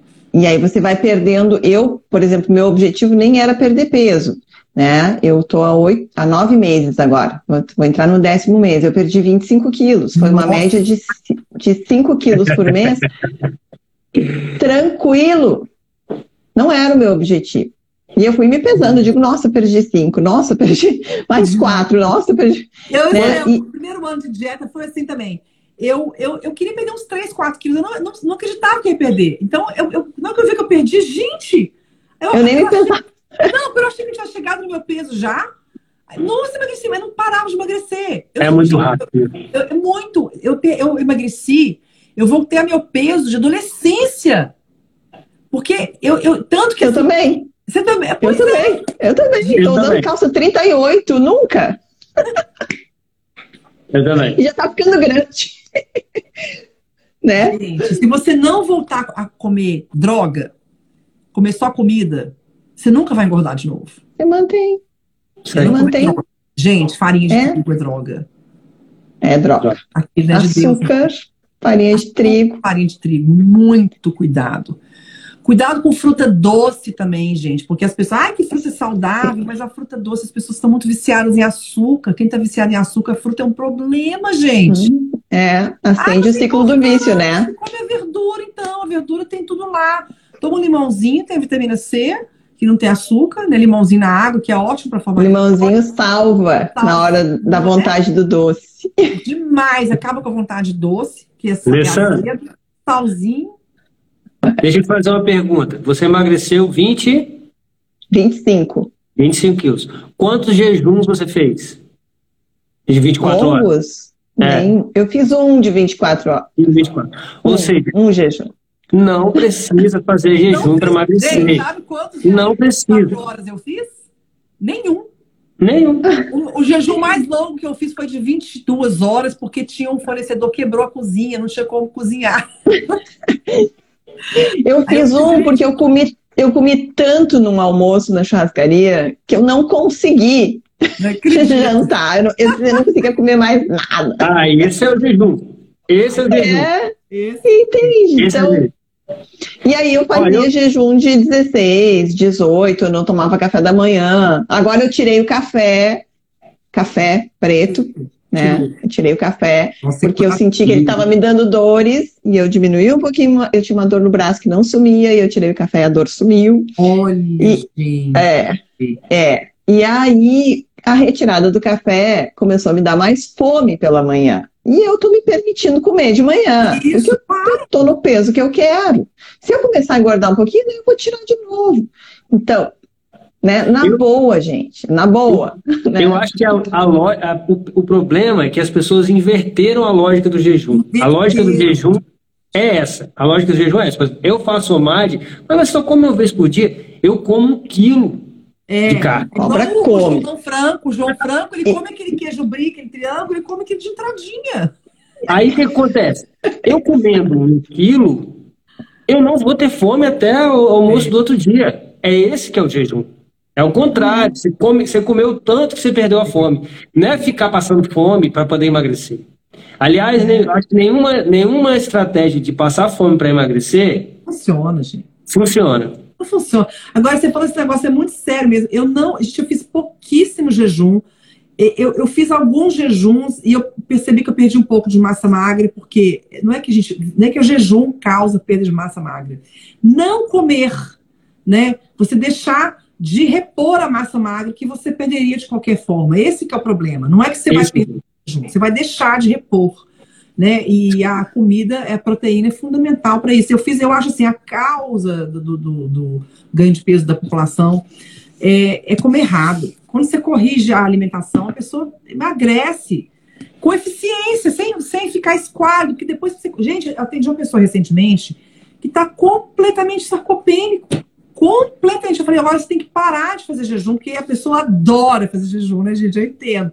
Adora para jejuar junto e tal. Só que não dá, você precisa construir. O jejum destrói, agora tem que construir. Só que vai, vai ser muito duro construir, gente. Você perde massa muscular, sua testosterona cai. A minha testosterona é altíssima, tanto que eu faço reposição hormonal. Alguém perguntou de reposição de hormônio bioidente que eu faço por causa da menopausa. Mas a quantidade de testosterona que eu passo é mínima. Por quê? Porque o último exame que eu fiz, meu médico, o que aconteceu se a testosterona está altíssima? Eu estou usando um pouquinho do bump lá que se mandou passar. É só isso. Aí eu passei para metade, mas a minha testosterona é altíssima. Do meu marido é altíssima. Por quê? Porque a gente tem, ó, gente, ó, é massa muscular, ó. É isso que aumenta a testosterona. Treinar aumenta a testosterona. Agora é. a pessoa perde o hormônio, né? Perde a musculatura. Por quê? Porque exagerou no jejum. Ó, a forma, a então. forma como eu vi, sim, o jejum, o que é o legal do jejum? É você diminuir a janela de alimentação e aumentar a janela de jejum, não é isso? Aí o OMAD é quando você consegue diminuir ela até. Só que o importante é que nessa janela de alimentação você tem que se nutrir para poder fazer o jejum. É. Senão você vai ter que fazer mais nutrição e diminuir a janela de, de... É. E assim, o cobra, o cobra consegue fazer isso, que nem o João Franco, comer um quilo. Eu, eu já não consigo eu ter esse aporte numa, numa única refeição. Eu preciso dividir. Eu também. Mas eu, é. eu treinei para fazer isso. Eu treinei, eu tô fazendo, eu tô fazendo carnívoro há quatro anos. Tem muito tempo que eu queria fazer isso. Eu sempre fui aumentando as minhas refeições porque eu queria, eu fui aproximando elas, porque quanto mais longe da hora de dormir a gente come, melhor a gente dorme. É. E de manhã também não é muito legal de comer assim, logo que acorda. É bom é. deixar, né? O... Então, assim, eu fui tentando aproximar. Comecei a comer entre 10 e 6 depois fui 10 e 4, fui aproximando, agora eu consegui encaixar, tem pouco tempo, tem 10 dias que eu tô fazendo o, o homagem. Eu tô amando, amando. Não, é porque... que, horas, que horas você tá comendo daí, cobra? Esse, Aí eu como refeição? na melhor hora, na melhor hora. Eu tento manter entre meio-dia e 6 horas da tarde, mas, por exemplo, hoje eu tava na correria, é aquilo, aquilo que, que a Fê falou, é a liberdade. Eu tava na correria, falei, pô, tá, deu meio-dia, deu uma hora, falei, não vai ser bom parar para comer agora. Vou comer mais tarde. Aí quase que eu deixei para comer depois da live, porque aí pintou uma janelinha lá, tinha uma picanha já na geladeira, tirei e comi. Mas qualquer coisa eu ia deixar para comer depois da live, sete horas, entendeu? Mas aí já tá muito de noite, eu não gosto. É. Então é, eu acho que assim, o jejum é isso, gente. Jejum é uma maravilha, mas ele primeiro você tem que comer, para depois fazer jejum. Exatamente. Você tem que comer é mais importante que fazer jejum, né? Foi o que eu falei na live com o Henrique. Comer Exatamente. Proteína, comer proteína. Isso aí. É muito mais importante que fazer jejum. Então, o primeiro lugar Sim. é comer proteína. Se você consegue comer proteína e fazer jejum, legal, pode fazer jejum. A questão é que eu tô vendo aí, o que eu tô vendo acontecer fora, gente, é que ninguém está fazendo isso, gente. Tá todo mundo que vocês têm, vocês trabalham na área, vocês entendem, mas a maioria está ficando completamente sarcopênico. O que acontece? Aí a pessoa começa depois a ganhar massa gorda e está totalmente sem massa magra, perde aquela capacidade de absorver a glicose, para-choque da glicose, que é o músculo, uhum. começa a engordar, aí a pessoa, daqui a pouco, qualquer coisinha que ela come a mais, ela engorda. E depois ela não consegue e, mais crescer. E faz jejum, né, Fê? E sai do jejum com o quê? Com pão com doce de leite. Ah, é, é, é o pessoal que não é da low carb, né? Ah, Sim, o pessoal, é. eu digo, o pessoal normal aí que está fazendo jejum que a gente. Né? É. Porque. É, isso é importante, o de jejum é importante, né? O que comendo de jejum? É, o, de, é, é, o que você comeria se você não tivesse de jejum, gente. É. É a mesma coisa. você come maçã no meio do dia? Não. É, aqui me perguntaram o que, que eu como no café da manhã. Eu tirei o café, eu tomava só café preto, tá? Depois que eu tirei o café, veio aquela abstinência, porque a gente só sabe que é viciado quando você tira. É. E aí eu estou já, eu já perdi as contas, mas eu estou quase um, mês, eu acho, né, Cobra? Eu já nem lembro mais. Um mês quase sem café. Por aí, por aí. E durante esse período aumentou a minha fome. E aí, o que, que eu vou comer de manhã? Eu não, como eu não como ovos, porque o ovo também me dá dor. Ah, ovo. Eu da reação. É. Eu já, eu tô testando a gema do ovo, mas bem devagar assim para mim ver. Mas uh, eu como carne de manhã. Quais são as carnes que eu gosto de comer? Eu como um coraçãozinho de frango, que eu deixo pronto. Eu como uma moelinha. Uh, ou o que tiver sobrado do dia, do dia anterior né? E água com gás, que eu passo o dia inteiro tomando água com gás. É. Né? Então, assim, são substituições que a gente vai fazendo, né? São novos hábitos que você vai criando. E isso, aos pouquinhos, você vai introduzindo, né? então, assim, aquela. Oh, desculpa. Pode falar. Não, você falou assim, você sente fome quando não toma o café, né? Da manhã, você não come de manhã. Eu também sou assim, quando eu não como de manhã, eu chego à noite, gente, é uma fome que eu acabo de jantar e continuo com fome. Não, não, não passa minha fome, é horrível. É horrível. Então eu como bastante de manhã. Se precisar, eu diminuo o almoço, como menos no almoço. Tem dia que meu prato de almoço é pequenininho. Porque é só para marcar ali, né? No... Aí divide, né? O almoço e o, e o café da manhã soma os dois. É, dá, dá, dá na mesa. Então, mas é. eu não como meu ovo de manhã, gente. Eu, eu, essa fome não vai chegar de manhã, vai chegar à noite, né? É que isso também tem uma coisa, Fê. É, o cérebro tem, ele faz um mecanismo de antecipação. Não sei se você já ouviu falar nisso. Um mecanismo de antecipação que, que você começa a liberar o hormônio. Por exemplo, você comeu às 10 da manhã num dia, no outro dia, 5 para as 10, você vai ter a liberação Sim. do hormônio de fome. E a gente tem que começar a enganar um pouquinho. Aí, por isso, né, às vezes, quem faz jejum intermitente faz todo dia até o meio-dia, ou todo dia até as 10, todo dia, né? Variem esse horário para enganar esse sistema. Se você jogar um pouquinho, daí o que eu faço? Eu jogo um pouquinho para mais tarde. Hoje eu fui comer o meu cafezinho da manhã eram 11, né? Depois eu fui almoçar uma. Mas aí você vai dando uma enganada, porque esse reloginho biológico que a gente tem, né? Uhum que, que, também se regula através do, do ciclo circadiano, é. ele também regula esse mecanismo de antecipação. E a gente tem que dar uma, engan uma enganada nele é. e mudando os horários. Interessante. É, a gente está com uma hora e cinco. Tem então, bastante perguntas já na caixinha. É, que assim também eu preciso isso, é porque já são 10 horas aqui, amanhã eu levanto 6 da manhã, gente. É tarde para Fê, é né? É tarde. É tarde. Ó, estão perguntando da água com Gente. gás aqui. Não faz mal, não, gente. Água com gás não tem problema nenhum, não. Isso. Estamos direto há um ano. Então, quem sabe a gente faz o seguinte: a Fê tá, tá aí em cima do horário também, a gente já ocupou dela. E se vocês tiverem. De repente, quiser responder. O que, que tem de du- o que tem de dúvidas mais ah, Tem se bastante. repete aí? Eles não que se repete na- mais. na- É que tá na caixinha. Ah, tem umas perguntas aqui. Stories. É, não tô conseguindo ver, não. O que, que tem sobre jejum aí na caixinha, Cobra? Vamos puxar as do jejum. Se tem alguma pergunta. Tá, perguntaram vou ver do jejum. Ah, tem um aqui, olha. Faço jejum metabólico e não perco peso.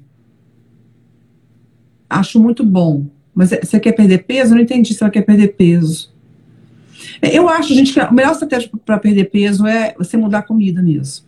Porque é a causa que fez você engordar e você comer errado. Você precisa aprender a comer certo. Aí você vai emagrecer naturalmente, sem você precisar ficar. Sabe Perder a ilusão do jejum, né, Fê? Perder a ilusão do jejum. Pois é, Ilusão. assim, eu vou dizer uma coisa que eu acho que, que é uma coisa que eu, que eu ensino nos meu- meus grupos. Assim, o que eu acho legal é você tentar primeiro emagrecer comendo o máximo que você puder. Isso. Aí, Porra. O que que acontece? As pessoas, ah, agora eu vou emagrecer, eu preciso que daqui a um mês eu tenho uma festa para ir, que eu preciso caber no vestido, aí a pessoa vai, não faz mais, faz ginástica todo dia, aí faz jejum, aí faz a dieta, não sei o que lá, aí faz tudo que tem para fazer. Aí vai chegar uma hora que ela vai precisar apertar, mudar de estratégia, ela já usou todas as cartas da manga dela. Então, o que, que eu acho legal? Você come o máximo. Ah, pode laticínio? Pode, eu ensino quais são certos, come laticínio tal.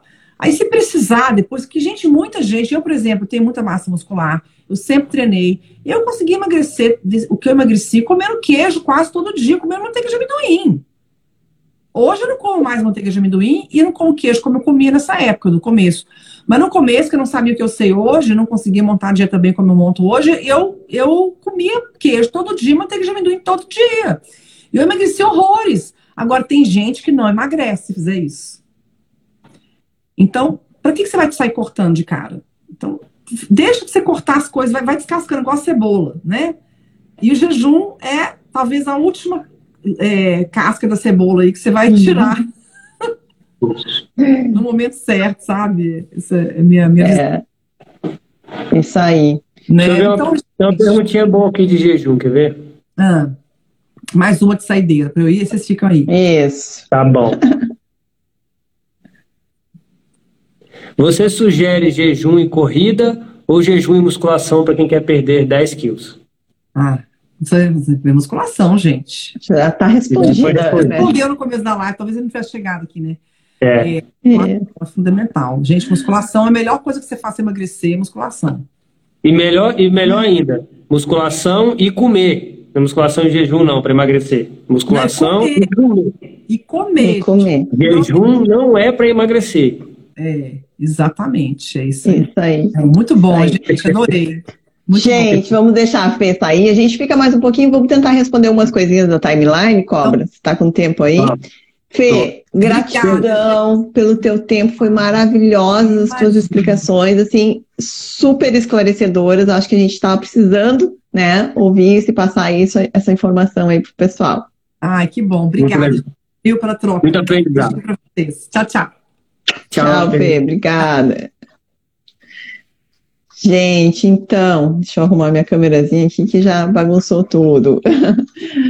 Aqui, a gente, ah, eu vou puxar algumas coisas sobre perguntas que o pessoal fez aqui sobre alimentação, É. sobre a carnívora, porque eu e a Cobra somos carnívoros, né? A Fê, ela faz a cetogênica carnívora e é um- é um pouquinho diferente a nossa estratégia. Tá? Ó, eu acho aqui que tem, quer ver? Uma, duas, três, quatro, cinco, seis, sete, oito, nove, dez, onze, doze, treze, 14, 15, 16, 17, 18, 19, 20. Ixi, tem umas 30 perguntas na caixinha.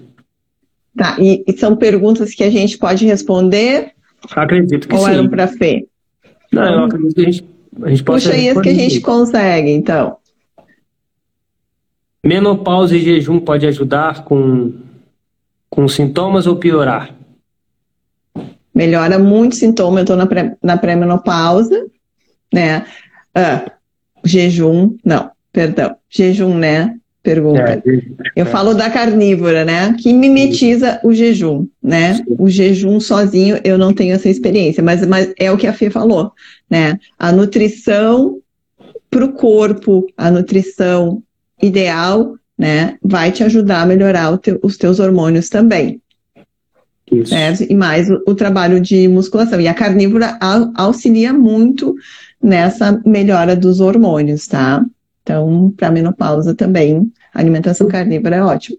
Um jejum intermitente, digamos assim, bem feitinho, bem alimentado, ele vai ajudar a equilibrar os hormônios. E esse equilíbrio dos hormônios vai sim ajudar na menopausa.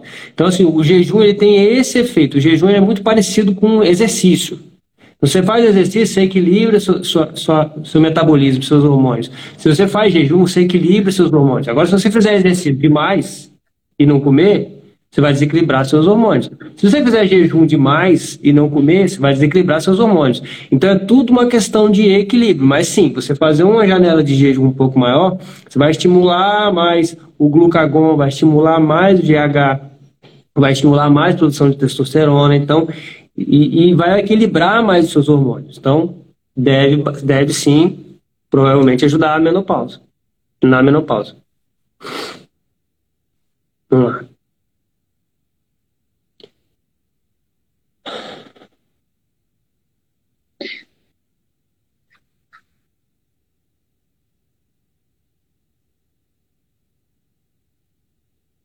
Quanto tempo o organismo se limpa dos alimentos industrializados? Isso vai depender de. Moira vai depender, vai depender muito de como está o teu estado, do teu intestino também, né? Para, eh, na verdade, limpeza, né? Você começa a fazer em uma, duas semanas, né? Mas toxinas que estão ali no teu fígado, que estão ali no, no teu rim, elas podem demorar um pouco mais para serem eliminadas, né? Então, a, a, a estratégia cetogênica, a cetogênica carnívora auxiliam muito nessa limpeza, porque você não está uh, ah, colocando mais toxinas para dentro, você está dando tempo para os teus órgãos, né, respirarem, vamos dizer assim, né, para que eles trabalhem na função deles, na função ideal. Então, isso vai depender de organismo para organismo. Né? Mas a gente já sente diferença. Na primeira semana de mudança alimentar, você já está sentindo diferença. E, a primeiro, e o primeiro sinal disso é a pele, né? E a pele começa a limpar. A grande limpeza ela vem bem rápido, né? Vem bem rápido. Sim, a gente é. vê melhora no, na primeira quinzena, você já vê melhoras absurdas. Um mês, então, já resolveu 90% dos problemas. Lógico que fica uma coisinha ali, uma disparatização para a gente fazer, né, Alessandra? É, exato. É, e a, e a carnívora ajuda, ajuda, muito também na, na diminuição das, das bactérias gram-negativas, né?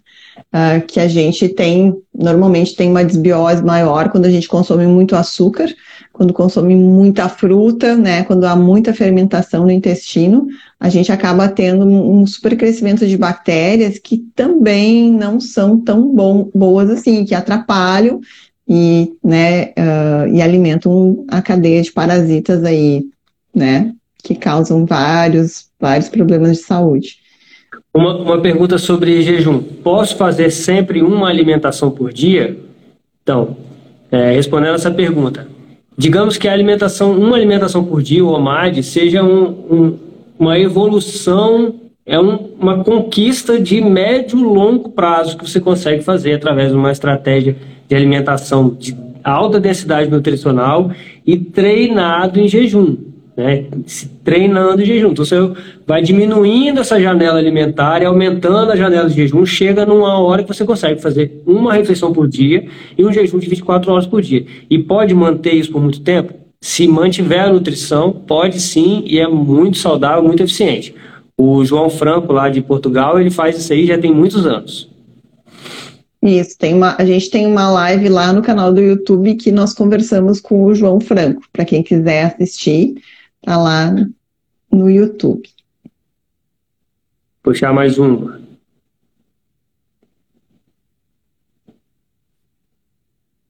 Vai puxando aí. O que comer numa dieta, numa dieta cetogênica carnívora? A cetogênica carnívora, na verdade, você elimina todos os tipos de plantas.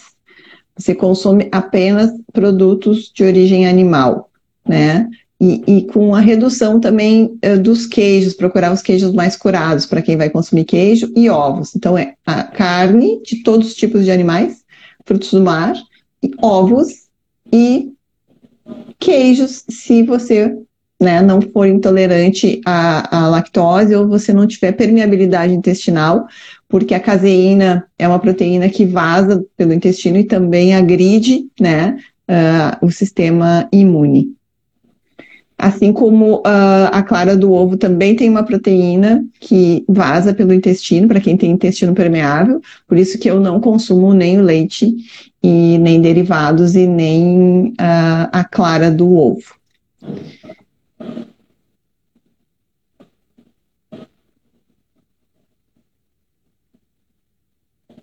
Bora lá, cobra.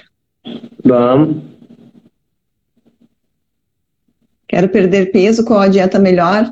Eu sou suspeita para falar, mas a dieta carnívora é a melhor para perder peso. Assistam o aulão do Cobra, entrem na, no, no, no, no, link da bio dele, ou no, tá no Stories né, de hoje, vai ter um aulão na semana que vem, tá? E tá justamente sobre emagrecimento. Ó, creme de leite, acabei de responder, na, pode na cetogênica, tá? Na cetogênica pode, só que com moderação, né?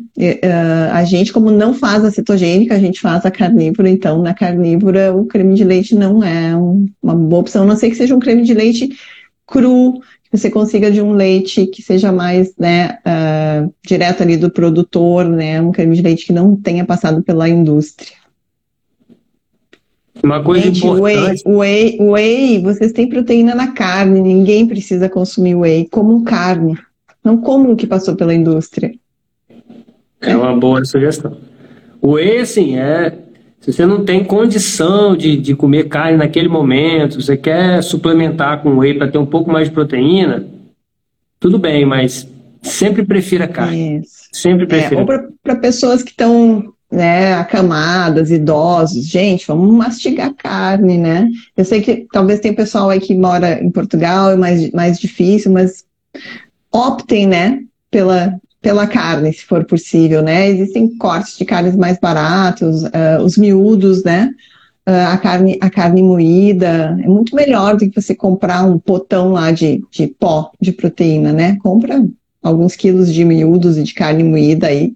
Faz no seu café da manhã que vocês vão estar tá, consumindo uma super proteína com alta esse, densidade nutricional e e esse mito de que a gente tem que comer pouco para emagrecer, esse é um grande erro, grande erro. Um corpo desnutrido, ele vai perder massa magra e ele não vai emagrecer, como a Fê falou. Então, o que faz a gente ter um corpo magro é primeiro tornar ele saudável. Um corpo saudável, ele naturalmente ele se regula e fica magro. Esse que é o segredo. E a estratégia é. carnívora, a estratégia carnívora é a estratégia que mais entrega nutriente, né? É, porque as, as comidas animais de origem animal, elas têm alta densidade nutri nutricional. Elas não atrapalham o intestino, elas não, não se for comparar com processado, então, pelo amor de Deus, né? Processado. É, se, primeira coisa é tirar processado. Aí, aí e, e, os, e os vegetais? Os vegetais hum, são baixos em nutrientes, né? Tem uma digestão um pouco ruim, e mas eles podem fazer parte aí de uma alimentação saudável. Eles não vão, né, na minha opinião, não vão nem atrapalhar muito, nem ajudar muito é trabalho, então essa coisa. Agora, a estratégia carnívora, ela, entre, ela entrega nutriente de alta densidade nutricional, então você vai ter muita saúde e vai emagrecer, por ter saúde, não porque ficar sem comer, porque restrição calórica, nada dessas coisas. Tem uma pergunta que eu não sei se a Paula Barros está aqui ainda. Estou com 58, 58 anos e quero, desculpe, parar de sentir dor. Eu vivi 12 anos de dor e eu só me curei através da estratégia carnívora, removendo todos os tipos de plantas, de frutas, só na estratégia carnívora, porque a dor também está associada à permeabilidade intestinal. Né? É, é, são as toxinas, as bactérias que vazam para a corrente sanguínea e que estão atacando o nosso corpo. E a gente precisa de um intestino, curar esse intestino, né? E a carne, ela não agride o intestino, a gordura animal, ela ajuda a selar também esse intestino, né? Você dá um descanso e isso, e esse tempo de cura vai depender de pessoa para pessoa. Eu já, já estou há quase um ano, né? E eu sinto que nas minhas escapadas, às vezes eu coloco alguma alimentação ali diferente e eu já começo a sentir dor. Então, é um processo de cura longo, a gente vem há anos destruindo nosso corpo, não é um processo rápido, né? Para quem tem problemas de dor, de fibromialgia, de uh, intestino uh, permeável, de síndrome de síndrome do intestino irritável, doença de Crohn, essas doenças mais graves de intestino, tem que ter um tempo mais prolongado para ajudar esse intestino a se curar, né? Exatamente. Inclusive essa, né, é, também, quem vem de uma alimentação pode ter um pouco de dificuldade de ingerir mais carne no início, exatamente por conta desse intestino é, mais baleado, digamos assim.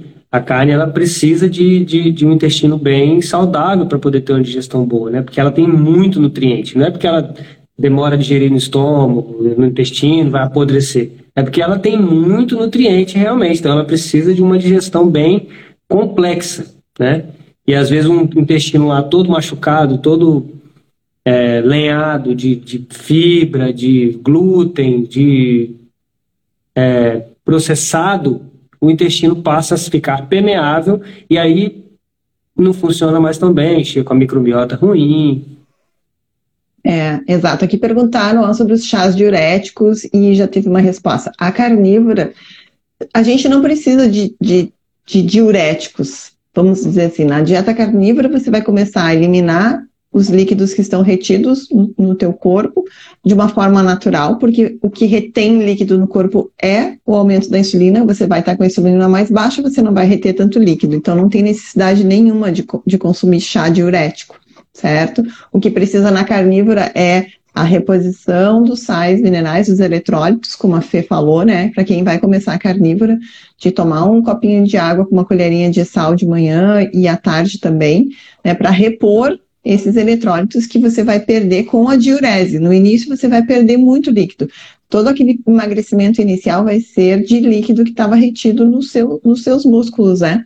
E para que depois venha uma reposição né, da, da, da, no consumo de proteína e construindo esses bloquinhos da, do teu músculo, né, não mais com aquela coisa inchada com água, né, mas sim com, com densidade ali muscular, né. Fizeram uma pergunta, sarcopenia, carnívoro e musculação é possível de recuperar a sarcopenia? Com certeza é, com certeza.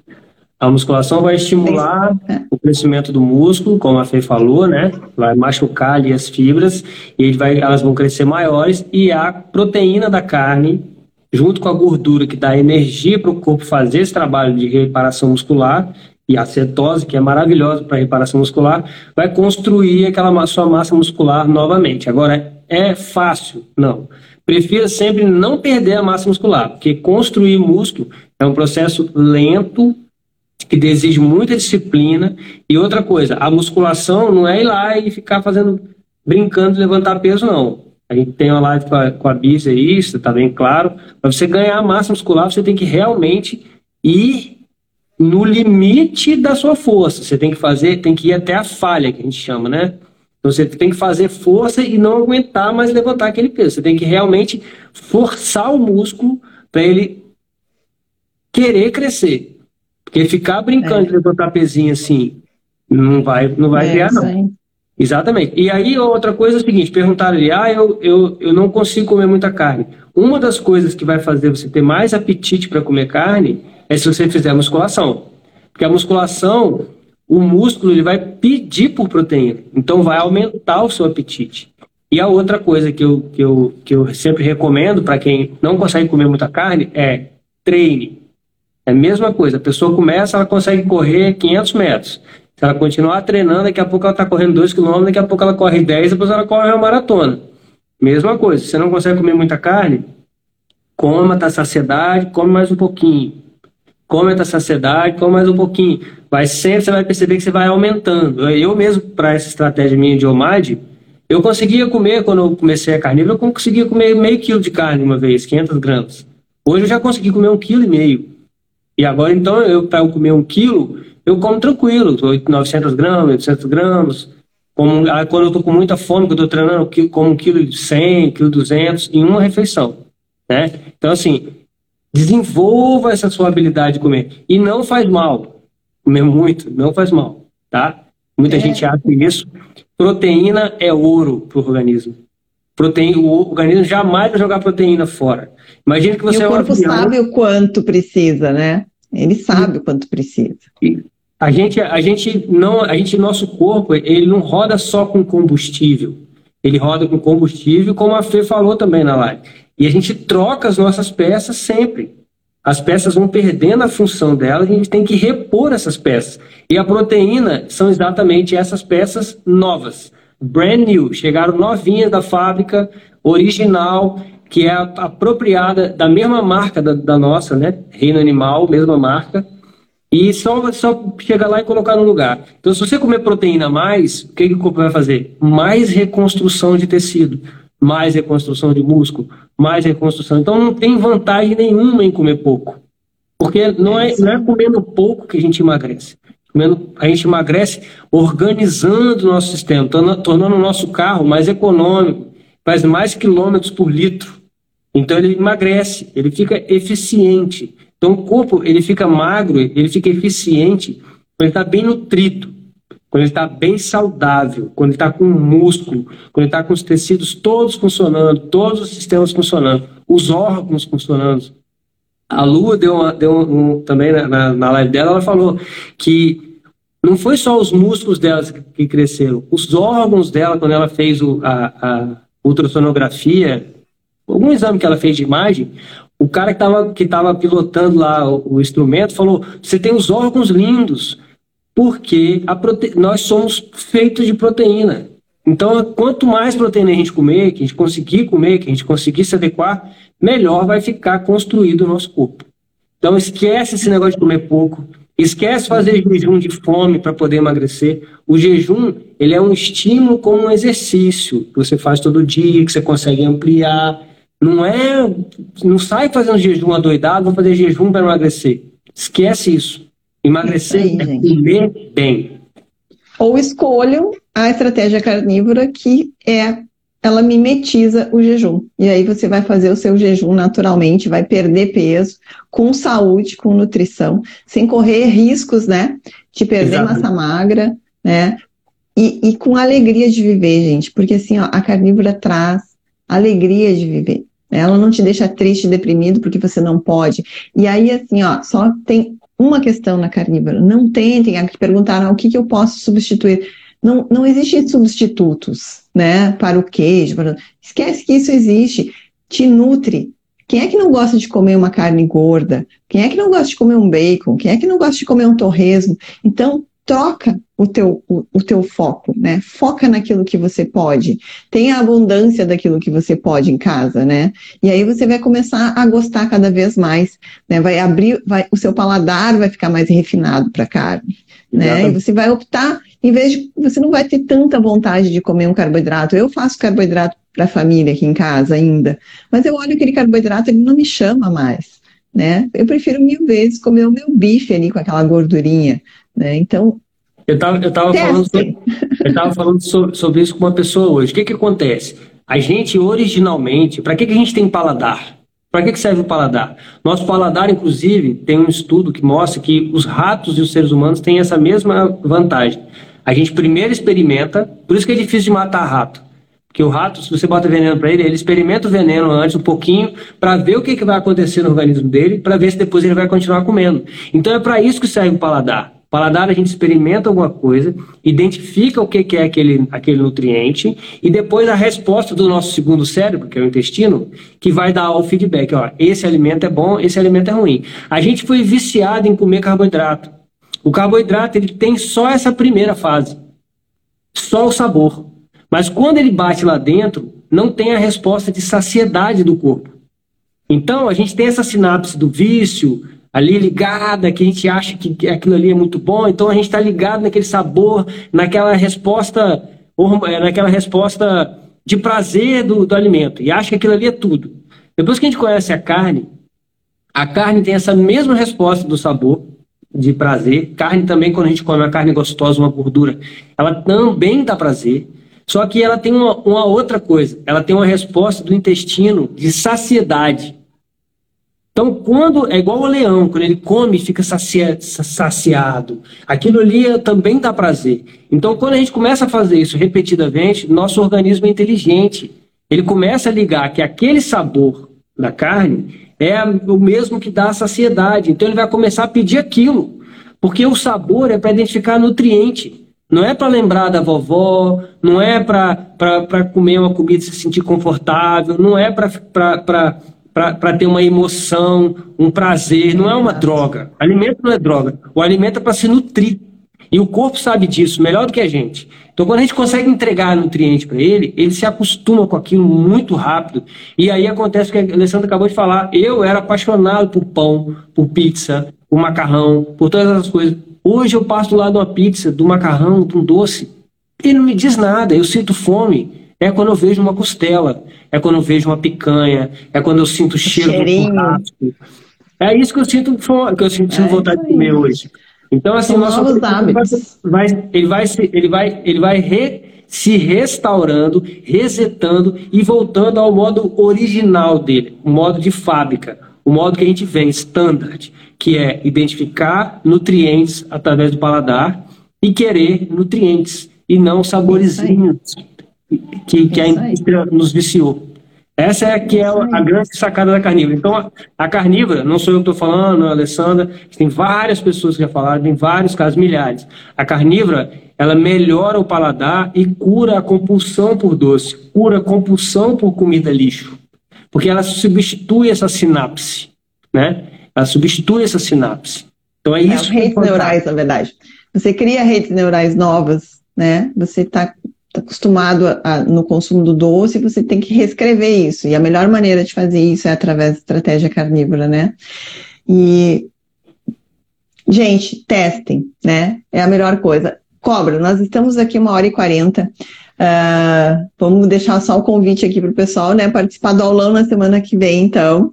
Uh, a gente gostaria de ficar mais tempo. Eu também estou com compromisso agora. Agora estou estourando o meu tempo aqui. Na, e... na quarta-feira, na, na terça-feira da semana que vem, a gente tem outra live. Isso. Eu só quero responder uma pergunta que está aqui na timeline, que é importante. Gente, carnívora não afeta os rins. Isso é mito.